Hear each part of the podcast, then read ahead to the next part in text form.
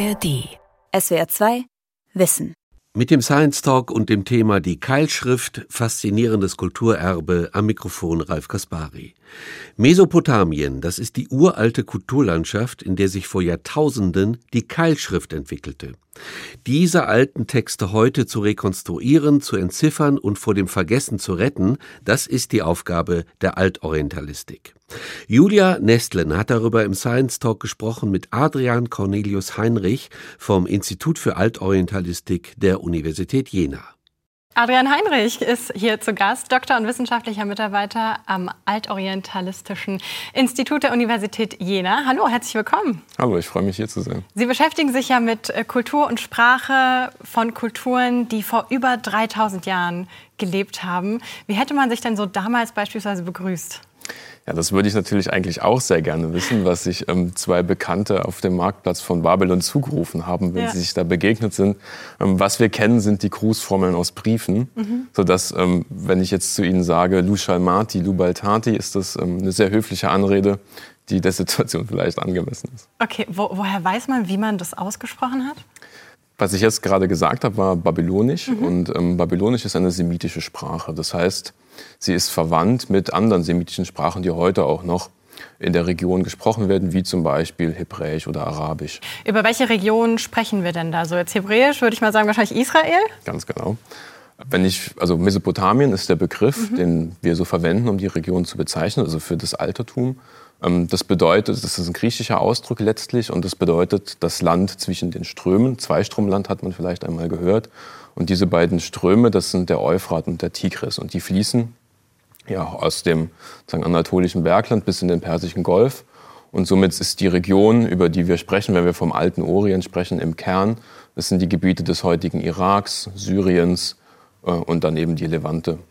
Sie sprechen ja noch einige andere Uraltsprachen, sage ich mal. Wie viele sind es denn da so, die man im Studium eigentlich lernen muss? Genau, also da musste man, muss man wieder unterscheiden. Ich spreche keine Sprache, ja, ähm, okay. ähm, weil ähm, die Altorientalistik ist eine Philologie. Das mhm. heißt, es geht vor allem darum, die Schriftzeugnisse zu finden, auszuwerten, zu lesen, zu übersetzen. Also lesen zu können. Genau, Sprachen. lesen mhm. zu können. Ähm, Im Studium lernt man vor allem ähm, Sumerisch mhm. und das Akkadische, wovon Babylonisch einer der beiden Hauptdialekte ist. Das andere wäre, der andere Hauptdialekt wäre Assyrisch.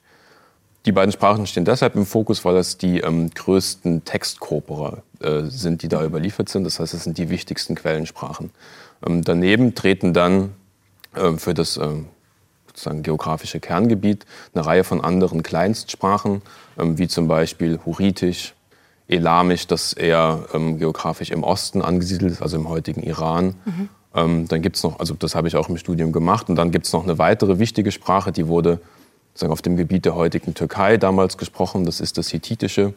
Ähm, das ist die älteste verschriftete indogermanische Sprache, also aus, diesem großen, aus dieser großen Sprachfamilie der indogermanischen Sprachen, der älteste Vertreter. Mhm.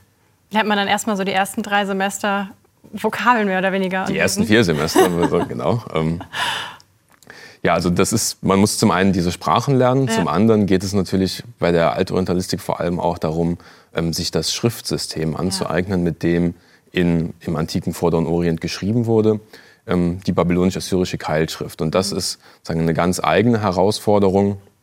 Und wenn Sie die Zeichenliste aufschlagen, finden Sie da so 950 Einträge. Jedes dieser Zeichen hat nicht nur einen Wert, sondern gleich mehrere. All das muss man lernen, dann in verschiedenen natürlich historischen mhm. Ausformungen. Die Schrift entwickelt sich über einen Zeitraum von mehreren Jahrtausenden natürlich auch weiter. Mhm. Ja, also dass man am Anfang ziemlich konzentriert sich mit Sprache, Vokabeln, Zeichen auseinandersetzen muss. Ja, diese Schrifttafeln, Sie haben es jetzt gerade schon angesprochen, haben diese Zeichen drauf. Können wir die mal beschreiben? Ja, klar. Also geschrieben wurde in Mesopotamien zuvorderst auf Ton. Mhm. Das liegt daran, dass, ähm, also warum wählt man Ton als äh, Schriftträger aus? Die Region ist relativ arm an anderen Rohstoffen. Und Ton ist letztlich sowas wie das Leitmotiv der äh, altorientalischen Antike. Nicht nur gehen die ähm, Schöpfungsvorstellungen davon aus, dass der Mensch selbst aus Ton geschaffen ist, sondern man schrieb auf Ton, die Städte sind aus Ton gebaut. Man könnte fast sagen, alles ist aus Ton. So, und wenn man äh, nun schreibt, nimmt man Ton, der schon ein bisschen angetrocknet ist, ungefähr lederhart, und hat dann einen, aus einem Rohrgriffel schneidet man einen Kreisabschnitt aus, sodass man einen rechten Winkel hat. Und dann drückt man mit dieser mit dieser Kante kleine Keileindrücke in den Ton. Mhm. Und die Schriftzeichen sind dann in der Regel aus vielen solcher Eindrücke zusammengesetzt. Und ähm, Ton hat jetzt nun als Eigenschaft ja, dass es nicht wie ein Blatt Papier sozusagen immer rechtwinklig schön ist, sondern es gibt dann alle möglichen verschiedenen Formen, die man diesen Schriftträgern geben kann. Das Normale ist die Tontafel. Wie groß sind die so? Die haben also die kleinsten so eine, eine, Seitenlänge von zwei Zentimeter mal ein Zentimeter, oh, ziemlich klein. klein okay. ja. Mhm. Die, das, das muss man sich auch, ist auch immer interessant, wenn man darüber nachdenkt. Ähm, die, wenn man jetzt im Museum ist oder man ja. sieht eine groß vergrößerte Aufnahme in irgendeiner Zeitschrift, ähm, die Schrifthöhe ist wie bei uns. Also wenn Sie oder ich jetzt von Hand eine Notiz machen würden, würden wir vermutlich in so einem College-Block im karierten Papier in unter 5 mm schreiben und das ist bei, in, bei den Babyloniern auch so. Okay, dann ist so ein, so ein 2 x 2 cm Ding so praktisch der, der Notizzettel der Antike. Genau. Okay. Genau, genau. Und ähm, viele von den ähm, etwas größeren Tafeln, zum Beispiel dann Literaturwerke, mhm. die in Bibliotheken sind, die sind auf solchen länglichen Tafeln, die ungefähr die Ausmaße von unseren Smartphones haben. Mhm. Ähm, tatsächlich ziemlich genau, vor allem in der Breite. Und das hängt natürlich mit der ähm, Größe unserer Hände zu tun. Mhm. Also hängt das zusammen. Mhm. Mhm. Und dann gibt es auch sehr spektakuläre Objekte, die dann sagen in den Königspalästen dann äh, zu Ehren des Königs geschrieben wurden. Die sind dann über DIN A4 groß oder achtseitige Prismen. Da mhm. gibt es dann ganz, eine ganze Bandbreite an Objekten. Das ist ja ein ganz schöner Glücksfall, dass sich zufällig diese Kulturen dafür entschieden haben, Ton zu nehmen und nicht Papyrus, was bis heute längst verrottet wäre. Oder? Ganz genau. Ton hat die Eigenschaft, dass insbesondere wenn er gebrannt ist und in den Boden gelangt, dass es unter den klimatischen Bedingungen, die dort herrschen, quasi unzerstörbar ist. Wenn es in Kontakt mit Wasser kommt, dann kann es Probleme geben, aber nur, auch nur dann, wenn es nicht gebrannt ist. Und deswegen gibt es ein unendliches Reichtum an Schriftzeugnissen aus ähm, diesen antiken Kulturen, dann, wenn sie auf Ton geschrieben haben. Es gab, es wurde auch vor allem im ersten Jahrtausend vor Christus, ähm, da tritt neben ähm, das Babylonische dann das Aramäische als Umgangssprache, also Babylonisch kommt langsam außer Gebrauch, mhm. insbesondere als Alltagssprache. Und es wurde dann auch in einer Schrift, die man sich ungefähr so vorstellen kann wie das ähm, Hebräisch heutzutage, ähm, wurde auf Leder geschrieben. Aber all, alles, was ähm, sozusagen in diesem Medium äh, festgehalten wurde, ist heute verloren, weil es eben im Boden nicht überlebt. Hm. Wer hat denn damals überhaupt geschrieben? War das so jemand, der auch mal so einen Einkaufszettel schreibt oder waren das nur so die Gelehrten oder die äh, Notizmacher der Könige? Ja. Ähm, das ist von Epoche zu Epoche unterschiedlich mhm. in der mesopotamischen Antike. Es, zum Beispiel, wenn wir in das frühe zweite Jahrtausend vor Christus schauen, die altbabylonische oder die altassyrische Zeit, da ist die Schrift an einem Entwicklungspunkt angekommen. Das ist sehr stark äh, äh, vereinfacht war und man konnte mit einem Satz von ungefähr 100 Zeichen alles schreiben. Entsprechend haben auch dann Händler, Privatleute, haben ihre eigenen Dokumente, zum Beispiel wenn sie ein Haus gekauft haben, dann wird eine Urkunde ausgestellt, haben sie selbst geschrieben. Und selbst auf Prozessionswagen, das wissen wir aus Briefen, wurde dann bei deren Anfertigung darüber diskutiert, ob man da nicht ein Schild dran machen solle, ähm, damit die Leute auch sehen, was da gemeint ist. Das heißt, man kann von einer relativ hohen ja, ähm, Verbreitung von Schriftwissen ausgehen. Ähm, dasselbe ist mit diesen Händlern. Die schreiben Briefe nach Hause, die sitzen dann, also jetzt rede ich über die altassyrische Zeit, mhm. die haben so Handelskolonien in Anatolien. Wie viel, 1000 vor Christus war das ungefähr? Das ist ungefähr jetzt 1800 okay. Mhm. vor Christus. Die haben Handelskolonien in Anatolien und ihre, ihre Heimatstadt liegt aber etwas weiter südlich und die sind dort unterwegs auf so Handelsmissionen. Und die schreiben dann Briefe nach Hause, selbst, mit einem Satz von 80 bis 90 Zeichen. Mhm. In anderen Epochen ist es dann eher so, dass die Schrift komplizierter verwendet wird. Es ist immer die gleiche Schrift, aber die Art und Weise, wie man sie gebraucht, ist sehr unterschiedlich, je nachdem, ob man Zeichen als Wortzeichen verwendet oder als einfache Silbenzeichen, mit denen Lautungen ausgedrückt werden. Mhm. Und dann ist es eher so, dass ähm, Schriftwissen in einem sehr kleinen Kreis nur verbreitet ist. Man kann sagen von Gelehrten. Ähm, Schreiber ist ein Spezialhandwerk, das man erlernt im Familienkreis in der Regel. Und genau, dann ist es enger, also enger gefasst. Wer schreibt, ähm, gleichwohl ist die ganze Kultur von Schriftlichkeit geprägt. Mhm. Sehr interessant. Das spricht für einen sehr hohen Bildungsstandard auch. Also wie war denn damals so die Stadtstruktur? Gab es schon große Städte? Wie war das so aufgebaut? Wie können wir uns das vorstellen? Ja, also die ähm, babylonische Gesellschaft ist insgesamt sehr stark, ähm, also ist eine urbane Gesellschaft. Mhm.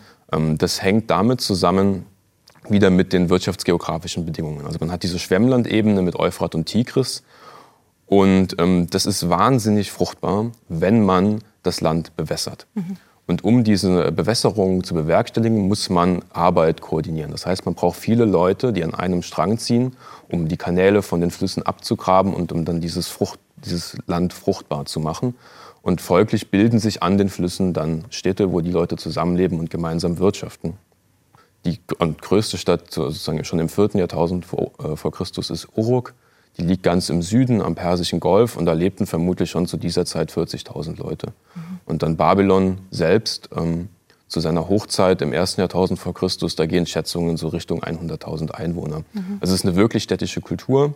Ähm, die Städte sind von der Mauer umgeben, liegen wie gesagt an Flüssen, sind eng bebaut und dann gibt es in der Regel irgendwie mittig ausgerichtet einige Monumentalgebäude, worunter die Tempel sicherlich herausstechen, mhm. ähm, sowohl äh, architektonisch, weil sie eben mit den Tempeltürmen, also der Turm von Babel ist hier das ah, Stichwort, ja.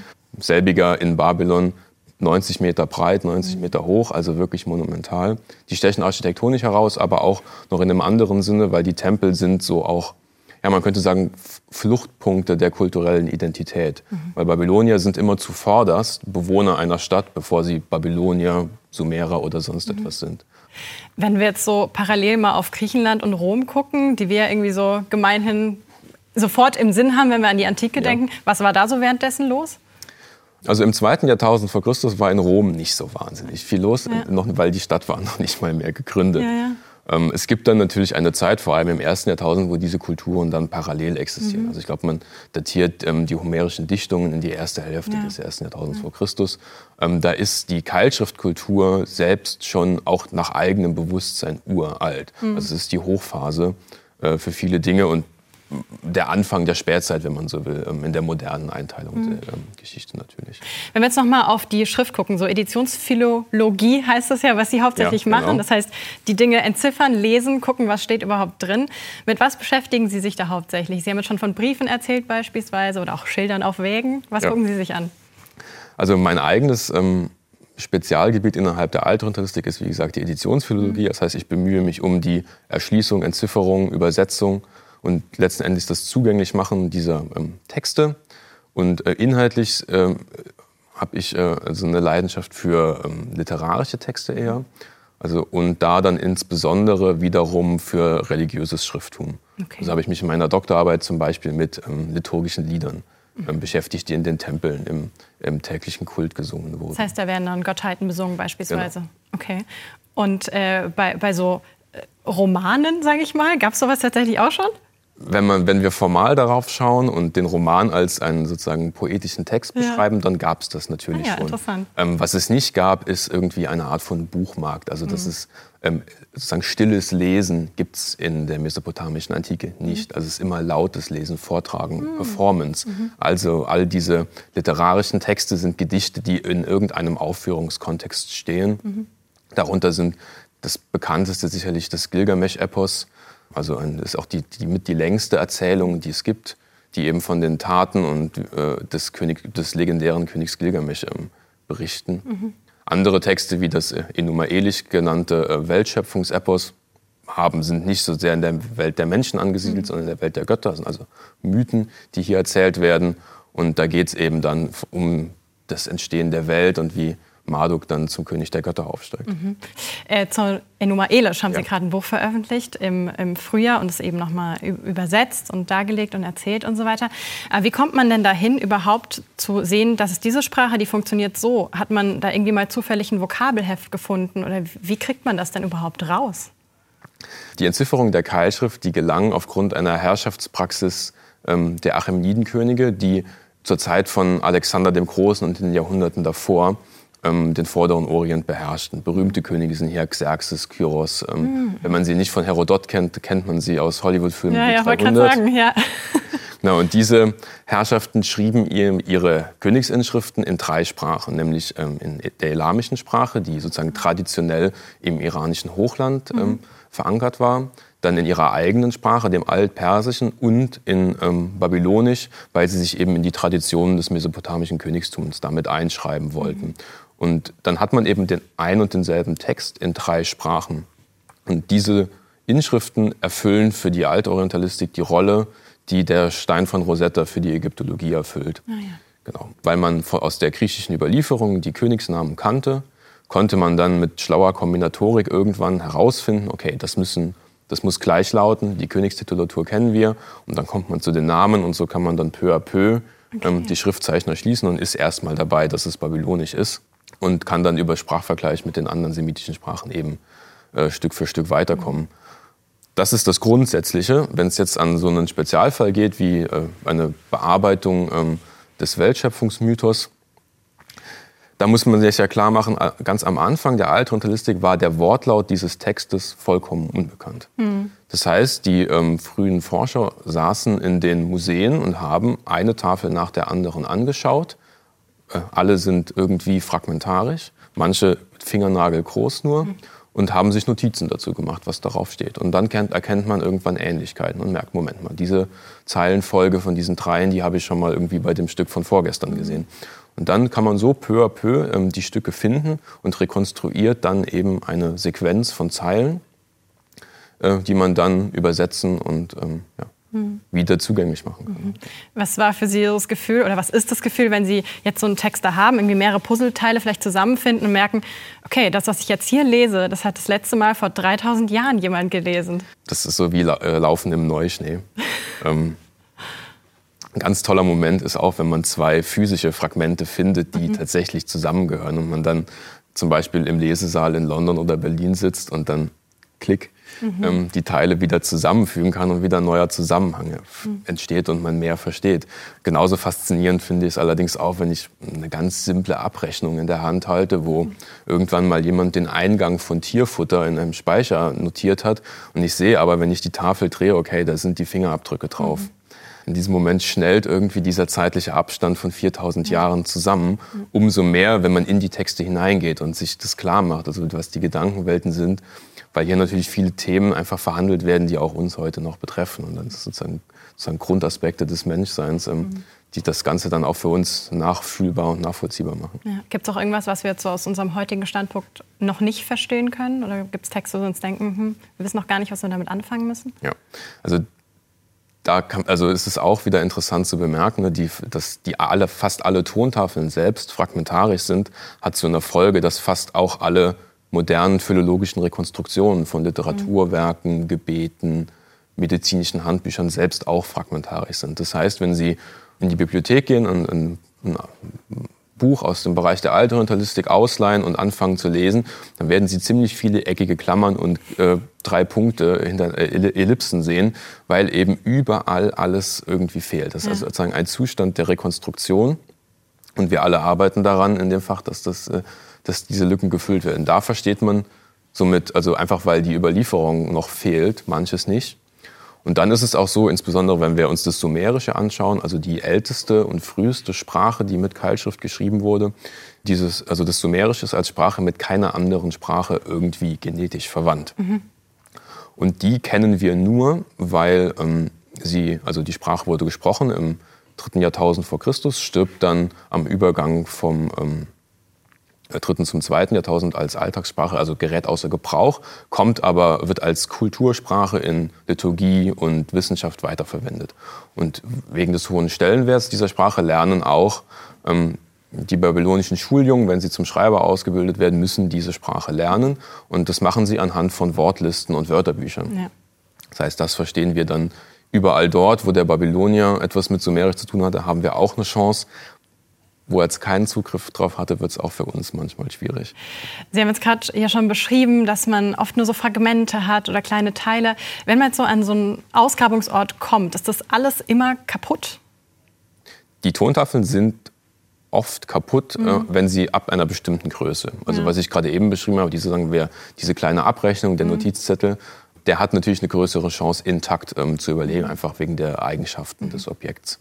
Aber warum ist es denn dann so schwierig, die wieder zusammenzubringen? Ich stelle mir jetzt vor, ich komme da hin, okay, ist vielleicht kaputt, aber ich weiß es immerhin an einem Ort, irgendwie muss es ja zusammengehören. Aber mir scheint es schwieriger zu sein. Ja. Bei modernen ähm, archäologischen Ausgrabungstechniken hat man tatsächlich eine gewisse Chance, dass mhm. wenn, sagen wir, ein Haus stürzt zusammen, ähm, die Tontafeln wurden in der Regel in Tonkrügen aufbewahrt und dann fällt ein Balken drauf oder ein Stein und das zerbricht, aber liegt noch in situ an einem Ort zusammen. Mhm. Und wenn man dann sehr vorsichtig dokumentiert, kann man natürlich zusammengehörige Stücke gleich vor Ort wieder zusammenfügen. Anders verhält sich das, äh, mit Ausgrabungen, die im 19. Jahrhundert ähm, durchgeführt wurden, wo eben die Archäologie noch nicht als moderne Wissenschaft etabliert war und vor allem diese Details nicht dokumentiert wurden. Und dann geraten Stücke auseinander, manches bleibt im Boden, ähm, wird vermischt äh, auf dem Transportweg irgendwie. Und dasselbe ist natürlich auch der Fall bei ähm, modernen Raubgrabungen. Also mhm. das ist natürlich ein großes und wichtiges Thema, ähm, dass das passiert. Und bei Raubgrabungen geht es ja darum, Stücke aus dem Boden zu ziehen, mit denen man auf dem antiken Markt Geld machen kann. Und dabei sind archäologische Zusammenhänge ähm, sekundär. Manchmal werden auch Tafeln zersägt, die dann wie zwei aussehen. Mhm. Dann kann man zweimal verkaufen. Mhm. Ja, viele dieser Bruchstücke sind dann ja auch nach Europa gekommen, viele nach Großbritannien, aber auch nach Deutschland. Warum ist denn in Deutschland die Altorientalistik so groß? Ich glaube, nirgendwo auf der Welt gibt es so viele Institute wie in Deutschland. Ja. Ne? Das hat zwei Gründe im Wesentlichen. Zum einen ist es ähm, der Föderalismus und die deutsche Kleinstaaterei. Das ist also letztendlich der Grund, warum gibt es in Deutschland, also die Frage, warum gibt es in Deutschland so viele ja. Universitäten. Und dann, die Altorientalistik wird als, also als Universitätsfach in Deutschland begründet in den letzten Jahrzehnten des 19. Jahrhunderts. Das hat einen ziemlichen, ähm, also gibt es einen gesellschaftlichen Druck oder es ist äh, auch in der Aushandlung äh, präsent. Und nicht zuletzt, ähm, Kaiser Wilhelm II. hatte ein persönliches Interesse daran, die Altorientalistik zu fördern. Zum einen wegen seiner eigenen Vorlieben, zum anderen, weil er sich zum Ziel gesetzt hatte, mit den anderen europäischen Großmächten im Punkto Archäologie und ähm, reich ausgestattete Museen in den mhm. Hauptstädten gleichzuziehen und deswegen äh, explizit die Altorientalistik förderte, um große Ausgrabungen durchzuführen. Ähm, das sind vor allem die Ausgrabungen der Deutschen Orientgesellschaft, die, von, die in dieser Zeit dann gegründet wird, in Babylon und in Assur zu nennen. Mhm. Jetzt ist ja schon umstritten, ob man dann so Kulturgüter unbedingt um die ganze Welt schiffen muss. Warum ist denn bei den Ländern, die es da heute vor Ort gibt, ne? Irak, äh, Iran, Syrien, klar gibt es da viele Konflikte, aber ist das auch ein Grund, warum man sagt, okay, es ist wichtig, dass wir das weitermachen, die Forschung auch weltweit? Ja. Also wir waren gerade dabei, dass einfach aus der historischen Emergenz heraus äh, die alte Orientalistik mehr oder minder zufällig mhm. äh, in Deutschland einen starken Stand hat und ähm, also sehr forschungsstark. Und diese Forschungskompetenzen werden ja nicht zuletzt ausgebildet an den Artefakten, die im 19. Jahrhundert hierher kamen. Mhm. Und ist insbesondere der Irak ja seit nunmehr äh, 25 Jahren in einem politischen Ausnahmezustand. Das Wissenschaftssystem ist davon entsprechend beeinträchtigt. Und deswegen gibt es schon auch ähm, nach meinem Dafürhalten eine gewisse Verantwortung, historische Verantwortung, das ähm, wir hier als, uns als Partner anbieten, um die an den Artefakten hier vor Ort ausgebildete wissenschaftliche Expertise wieder zurückzugeben und dann jetzt an diesen ja, Brennpunkten des Kulturgutschutzes, wenn man so will, äh, mit den ganzen Zerstörungen, die dann im Zuge des Krieges stattgefunden haben, dort zu arbeiten und dann eben wieder ähm, ja, die Dinge in geordnete Bahnen zu lenken mhm. und die Kulturgüter zu schützen. Ja. Sie engagieren sich ja auch beim Electronic Babylonian Literature Project. Das ja. versucht die Digitalisierung so ein bisschen zu nutzen, um diese Puzzlearbeit ja auch äh, zusammenzubringen. Ähm, das ist eine digitale Datenbank, wie ich das richtig verstanden habe, mit ganz vielen Fotos von den ganzen Bruchstücken, die Sie haben. Gibt es eine Zahl, wie viele Bruchstücke denn da so im Umlauf sind? Ich glaube, man redet von einer halben Million ähm, Artefakten, die sozusagen in den Museen der Welt mhm. bekannt sind. Man möge sich auch klar machen, dass also wenn man ähm, durch die Landschaft des Irak oder des Syriens fährt, sieht man überall diese Ruinenhügel. Mhm. Also Städte werden ja immer, also bleiben am selben Ort bestehen und der Schutt lagert sich auf und dann gibt es diese Hügel. Und egal, wo sie den Spaten dort anstechen, kommt ab einer bestimmten Tiefe kommen Tontafeln raus. Mhm. Das heißt, ähm, äh, der Boden dort in dieser Region ist noch voller Tontafeln und da ist kein Ende in Sicht. Ähm, weswegen auch ähm, die Altorientalistik als Studienfach zu wählen eine interessante Sache ist, ähm, weil man sich sicher sein kann, dass noch auf Jahre hin ja. ähm, Erstentdeckungen zu machen sind und man ganz frisch eben an bisher ungelesenem und unaufbereitetem Material arbeiten kann. Ja. Und von dieser halben Million, wie viel ist da überhaupt schon entziffert und gelesen? Das kann ich jetzt nicht sagen, das ja. weiß ich nicht. Ähm, Ein Bruchteil wahrscheinlich. Ein Bruchteil. Also die Museen liegen immer noch voll und insbesondere natürlich, wenn es an diese Kleinstfragmente mhm. geht, worum sich das äh, Münchner Projekt ähm, sehr stark gekümmert hat. Also die, die schönen, großen, bekannten Stücke, mhm. die sind natürlich als erstes bearbeitet worden, aber diese kleinen Stücke sind eben für sich betrachtet ja schwierig einzuordnen. Und der ist der Wert, also der Quellenwert des einzelnen Fragments ist nicht unbedingt ersichtlich, wenn da irgendwie an, von einem rechten Tafelrand zehn einzelne Zeichen untereinander da sind. Sie können nicht mal mehr sagen, ist das ein Wirtschaftstext oder ist das jetzt ein Gebet an den höchsten Gott. Das ist mhm. nicht festzustellen. Mhm. Und hier hilft eben dann dieser, ähm, diese Herangehensweise, die mit großen Datenmengen mhm. arbeitet und dann die, ähm, sobald die Fragmente mal irgendwie eingetragen sind, also wir umschreiben dann äh, so nennt man das. Also wir geben die Zeichen in eine Umschrift mit lateinischen Buchstaben dort ein und lassen uns dann äh, vom Computer dabei helfen, Zusammenhänge wiederherzustellen und einfach Suchanfragen zu stellen, die dann aus einem Pool von Hunderttausenden von äh, transliterierten Zeilen eben solche finden, die einem bestimmten Muster entsprechen, eben entsprechend der Suchabfrage. Und da kann man dann ähm, Zusammenhänge wiederherstellen und das ist im Münchner Projekt auch recht erfolgreich gelungen. Mhm. Also wir haben, glaube ich, über 1000 ähm, Fragmente wieder zusammengefügt mittlerweile. Okay. Kann da auch eine künstliche Intelligenz helfen, irgendwie Bruchkanten zu erkennen und zu sagen, das muss zusammengehören? Ja. Künstliche Intelligenz ist ein großes Thema gerade im Fach, eben genau deshalb, weil es mhm. darum geht, diese Zusammenhänge wiederherzustellen. Das setzt auf zwei Ebenen an. Zum einen auf der textlichen Ebene, wie ich es jetzt gerade beschrieben habe, mit den Transliterationen. Da geht es also in gewisser Weise um eine Mustererkennung. Das arbeitet also rein auf einer Textebene. Und dann gibt es eine zweite Herangehensweise, die ähm, bei ähm, Digitalisaten ansetzen würde, nämlich dann, wenn man Fragmente 3D gescannt hat. Und dann ist jede Bruchkante so individuell wie ein Fingerabdruck. Und da könnte man, wenn man eine entsprechende Datenmenge hätte und eine Maschine lang genug rechnet, ähm, Zugehörigkeiten finden lassen. Das ist allerdings von der Infrastruktur, die es dafür braucht und der Vorbearbeit wesentlich aufwendiger als der Ansatz, den wir jetzt zuerst versucht haben. Mhm. Wie weit ist man denn jetzt, wenn es um die Sprache geht? Ne? Also so ein komplettes Wörterbuch, gibt es das überhaupt schon von einer dieser Sprachen? Fürs Babylonische gibt es ja. zwei ähm, komplette Wör also zwei Wörterbücher, mhm. die den ähm, lexikalischen Bestand der Sprache erfassen. Also mhm. das heißt, jede, also den Wortbestand einfach registrieren und äh, differenzieren und Grundbedeutung angeben. Das ist das akkadische Handwörterbuch und das Chicago Syrian Dictionary. Dictionary. Mhm. Für das Sumerische sieht das ganz anders aus. Ähm, es ist eben die, diese ältere Sprache, ja. Ähm, die man sowieso nur durch das Akkadische versteht. Und hier ist dieser Schritt noch nicht geglückt. Ähm, das eigentlich ist eine sehr interessante, auch forschungsgeschichtliche Konstellation, weil hier die Arbeit, die zum Beispiel für das Mittelhochdeutsch oder so zur Zeit der Gebrüder Grimm geleistet wurde, die steht in unserem Fach, das forschungsgeschichtlich jung ist, jetzt an. Mhm. Das heißt, alles, was Retro-Digitalisierung betrifft oder so, diese Schritte können wir überspringen und gleich hier sagen im Digitalen arbeiten. Also dann die Texteditionen werden ja. digital und dann kann man über sagen, eine Verschaltung der einzelnen Wörter dann gleich das Wörterbuch Stück für Stück zusammenbauen und käme da weiter. Deswegen ist auch die ähm, im Bereich der Sumerologie äh, gibt es ganz frühe Pilotprojekte, die schon im, nach der Jahrtausendwende, also so um 2003 herum, gab es da schon dann sagen, Digital Humanity ist eigentlich mhm. avant la lettre. Okay.